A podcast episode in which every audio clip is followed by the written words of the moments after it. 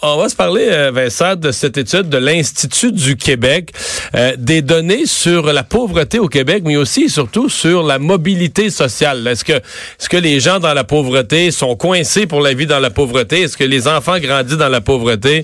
Vont, vont vivre eux-mêmes dans la pauvreté? Oui, les chiffres de l'Institut de, du, du, du euh, fait, de l'Institut du Québec publiés aujourd'hui vont peut-être changer certaines perceptions sur le mur qu'on décrit souvent entre les riches et les pauvres qu'on est toujours un peu coincé dans notre classe sociale au niveau du revenu. Euh, des chiffres donc publiés sur la, la pauvreté qui sont pas nécessairement ah, toujours encourageant. Là, on parle de 14,4% des Québécois qui avaient en 2017 moins de la moitié du revenu médian pour subvenir à leurs besoins. Donc, c'est une situation qui est difficile. Un résultat qu'on qualifie légèrement supérieur à la moyenne canadienne. Euh, et euh, si on prend compte du coût de la vie... C'est de le dire parce qu'il y a beaucoup de gens... On a une société dite plus égalitaire parce qu'au Québec, il y a moins de riches puis tout ça, tu sais. Mais souvent, il y a des gens qui interprètent ça que plus égalitaire veut dire qu'il y a moins de pauvres. Non, non il y a plus de pauvres. Euh, ben plus de pauvres au Québec. On est, on est globalement plus pauvres. C'est vrai qu'on a moins de riches, donc moins de montées, mais il y a plus de pauvres aussi. Il y a pas moins, pas parce qu'on est plus égalitaire qu'il y a moins de pauvres. Il y a bien plus de pauvres au Québec que dans des provinces plus riches. Si on compte le, le coût de la vie, là, ça baisse un peu. Bon, là, ça baisse à 9 euh, ce qui est un peu inférieur à la moyenne du pays, mais on dit que la pauvreté est stable au Québec, n'augmente pas, mais ne diminue pas non plus. Euh, ce qu'on remarque au Québec, c'est que ceux qui sont en situation de pauvreté, des fois, le sont un peu plus longtemps que la moyenne canadienne. Puis ce qui est intéressant quand même, de, le chiffre, c'est au niveau, tu le disais, là, de la mobilité sociale. Donc, est-ce que lorsqu'on est dans une famille plus pauvre, est-ce qu'on est coincé là de génération en génération? Ce qu'on décrit quand même souvent. Euh, et dans ce cas-là, ben, le Québec, au contraire, on semble être un endroit où on une une mobilité plus élevée, euh, fait parmi les plus élevées au monde. Selon les chiffres donnés, 72 en fait plus de 72% des enfants de 16 à 19 ans qui vivent dans des familles avec des revenus euh, les moins élevés, par exemple en 1986, font aujourd'hui partie des classes moyennes ou supérieures. Euh, et par région, tu as des régions Donc presque les trois quarts des jeunes ados qui étaient dans la pauvreté sont dans les classes moyennes ou supérieures présentement. C'est énorme, là. Ben, c'est énorme et, c'est d'autant plus énorme dans certaines régions. Tu prends la MRC de Lévis. Euh, eux, c'est 80% de chances de se hisser dans une classe moyenne ou supérieure en 2016. MRC de Québec, c'est 73 Ça descend à Montréal autour de 68 et l'endroit où c'est le plus difficile, la Haute-Gaspésie, mais c'est quand même 63% Mais dans la Haute-Gaspésie, le problème, c'est que tu as, une, des régions, certaines régions du Québec ont une économie tellement déstructurée qu'il n'y a plus beaucoup d'entreprises. Mais il faudrait que la Haute-Gaspésie, ça relance quand même. Là. Il y a toute une série de nouvelles, la nouvelle génération de petites entreprises. Peut-être que ça va s'améliorer.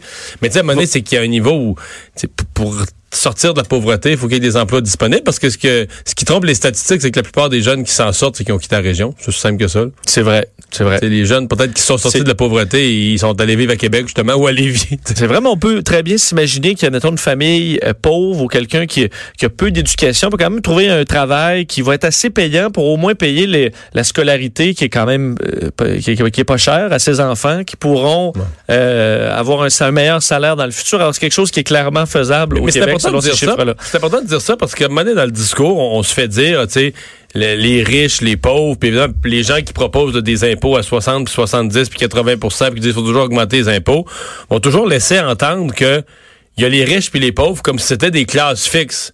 Puis que tout ce qu'il y a à faire, c'est faut que tu prennes tout l'argent. Ceux qui gagnent des plus hauts revenus, ben, il leur payer 75% d'impôts pour leur donner aux autres. Puis c'est pas de même ça marche. Le fait est que faut que tu aies des faut des bonnes écoles, faut que les jeunes qui qui, veulent puis qui ont la possibilité, ils vont monter, ils vont partir d'une famille plus défavorisée, puis oui, ils vont monter dans une classe sociale, puis à l'inverse, il y a des jeunes qui vont partir de meilleures familles, ils vont tomber là, leurs parents avaient les moyens, mais puis pourquoi? Ben parce que t'es pas débrouillard, parce que t'es paresseux, mais il faut que le système te donne des chances. Aide-toi, le ciel t'aidera, que le système te donne des chances. Puis pour moi, c'est ça qui est important, l'égalité des chances. Mais il y aura toujours. En même temps, euh, le système t'empêchera pas. Si t'es paresseux, là, ben, ça se peut que tu descendes dans la classe sociale, que tes parents, tes parents travaillaient fort, étaient plus riches que toi. Tu pas étudié, tu travailles pas. Tu euh... fou, puis tu niaises, puis euh, ben c'est ça. Euh, tu vas descendre dans l'échelle sociale, puis c'est ça la mobilité sociale. Pour moi, ça c'est une, une, vraie mesure intéressante de la pauvreté. quelle histoire euh, que celle-là en Grèce d'une d'une famille où un, bébé, en fait, a été conçu avec trois parents. vous avez peut-être lu ça dans le journal ce matin. Évidemment, là, on parle de, de, de nouvelles méthodes de fécondation in vitro, etc.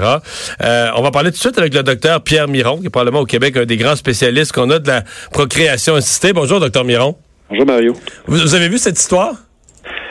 Oui, j'ai lu, euh, comme vous, probablement, mais uniquement à travers les, euh, médias, en fait. Oui, alors je crois que vous n'avez pas étudié médicalement le cas, mais ça vous dit quoi comme ça à, à chaud? Là, vous avez vu ça comment? En fait, ce qu'ils ont fait pour expliquer à la population, c'est que c'est une c'est un couple infertile qui avait eu plusieurs tentatives euh, avec des échecs en fécondation in vitro. Puis ce qu'ils ont fait, c'est pas une technique honnêtement nouvelle, ça, ça, a déjà été fait antérieurement. Mais ce qui était particulier ici, c'est qu'ils l'ont fait chez un couple infertile qui avait des échecs répétés en fécondation in vitro. Donc euh, la patiente, donc la, patiente infertile, on lui a fait une stimulation ovarienne. Il y a eu un prélèvement d'ovules, donc on a obtenu des ovules matures chez elle. Il faut savoir qu'un ovule c'est comme une cellule. Hein, avant qu'elle soit fécondée, euh, l'ovule, avant qu'il soit fécondé, va devenir par la suite un embryon, puis va, il va diviser en plusieurs cellules. Mais ce qu'ils ont fait, c'est qu'on on appelle ça un transfert nucléaire, donc ils ont enlevé le noyau de cette cellule-là qui contient les chromosomes de la patiente infertile. Ils ont utilisé une donneuse d'ovule chez qui ils ont enlevé également le noyau, puis ils ont remplacé finalement le noyau cellulaire de l'ovule de la donneuse par le noyau de la cellulaire de la patiente infertile. Donc là, c'est comme ça qu'on arrive à trois, parce qu'au niveau mère, au niveau euh, féminin, on a un ovule qui est une fusion d'un ovule et du noyau d'un autre.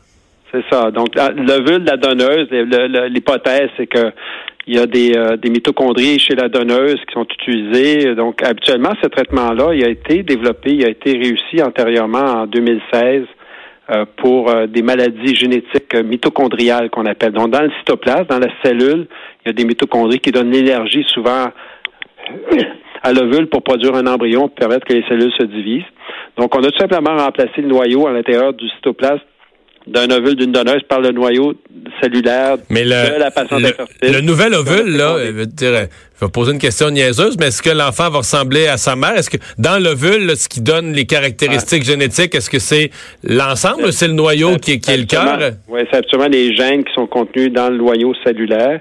Ceci dit, il demeure qu'il y a des gènes aussi au niveau des mitochondries, donc il y a une partie des gènes qui sont d'origine de la donneuse et, mais la grande partie de la mère donc euh, qui est la qui est la, patiente infertile parce que donc l'enfant est vraiment un mélange des, des deux là. plus plus je devrais dire des trois plus du père je comprends du spermatozoïde qui s'en vient mais les deux ovules ça devient un mélange là. Ça devient effectivement, mais c'est un, un transfert nucléaire qu'on mentionne, puis il y a une fusion par la suite une fois qu'on fait le transfert nucléaire. Des techniques utilisées beaucoup chez l'animal. Euh, puis euh, elles ont été développées principalement chez des, des couples qui ont des enfants qui sont atteints de maladies euh, graves. Donc, par exemple, souvent, c'est pour des, des, euh, des, cas où il y, a des, euh, il y a certaines maladies qui sont associées à des mutations génétiques au niveau des mitochondries. Donc, habituellement, c'est utilisé pour ça. On prend les, finalement les mitochondries qui sont dans le cytoplasme de, la donneuse, qui sont, qui sont saines, puis on transfère le noyau de la patiente infertile ou de la patiente qui a un enfant malade, je vais dire ici. Euh, donc, ça, c'est un traitement qui a été approuvé en Angleterre qui a été réussi avec succès. En, la première naissance, je crois comprendre, c'est ce transfert nucléaire-là a été euh, permis à des patients d'avoir des enfants en bonne santé alors que leur progéniture était sévèrement atteinte. Puis c'est des certains syndromes, par exemple, comme le syndrome de Light, qu'on appelle, c'est une, une, maladie où il va y avoir des problèmes neurologiques. Euh, euh musculaires, euh, puis c'est des, des, enfants qui décèdent en, en bas âge. Donc ça, ça on, on, contourne ça avec cette méthode-là. Là, c'est dans un traitement génétique pour aider des couples à avoir un, enfant en bonne santé. Ce qui est différent ici, c'est qu'on a commencé à utiliser cette technique-là pour de l'infertilité où il y a eu des échecs répétés en fécondation vitro. C'est là que sont les craintes, en fait, je dois dire. parce que parce que vous parlez de craintes, parce que dans les articles que j'ai lus, on, parle d'une technique controversée. Par exemple, ici au Québec, au Canada, est-ce que ce serait illégal de faire ça? Non. Non, il y a Carrément une loi criminel euh, au fédéral qui, euh, qui interdit justement là, un article euh, à l'article 5, là, je pense, euh, je ne vais pas me tromper, je suis en train de regarder avec vous, là, mais un article qui, qui interdit justement parce que justement on modifie le, le, matériel reproductif de cet embryon-là, donc il, va euh, il va contenir des gènes de, de, de la patiente infertile et aussi de la donneuse.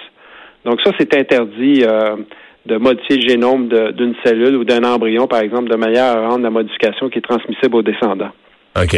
Au Québec, au Canada, selon la loi actuelle, ça serait interdit. En Angleterre, ça a été approuvé comme traitement pour des maladies, pour prévenir des maladies génétiques graves chez les enfants. Donc, dans des cas exceptionnels. Oui. Puis là, la crainte qu'on a, c'est effectivement si ça commence à être utilisé en fécondation in vitro, sans qu'il y ait euh, euh, ça semble avoir été approuvé. Là, je connais pas toute l'histoire en Grèce là, de cet enfant-là. Il semble être en bonne santé. Euh, puis c'est une c'est une réussite, mais il demeure qu'on a des inquiétudes face à quelle va être la santé de cet enfant-là à long terme. Est-ce qu'il peut y avoir des phénomènes des maladies génétiques. Ouais, c'est peut-être une question niaiseuse, mais est-ce que ça devient comme l'équivalent quasiment d'un OGM, cet enfant-là, si on le ramenait aux céréales? Non, mais oui.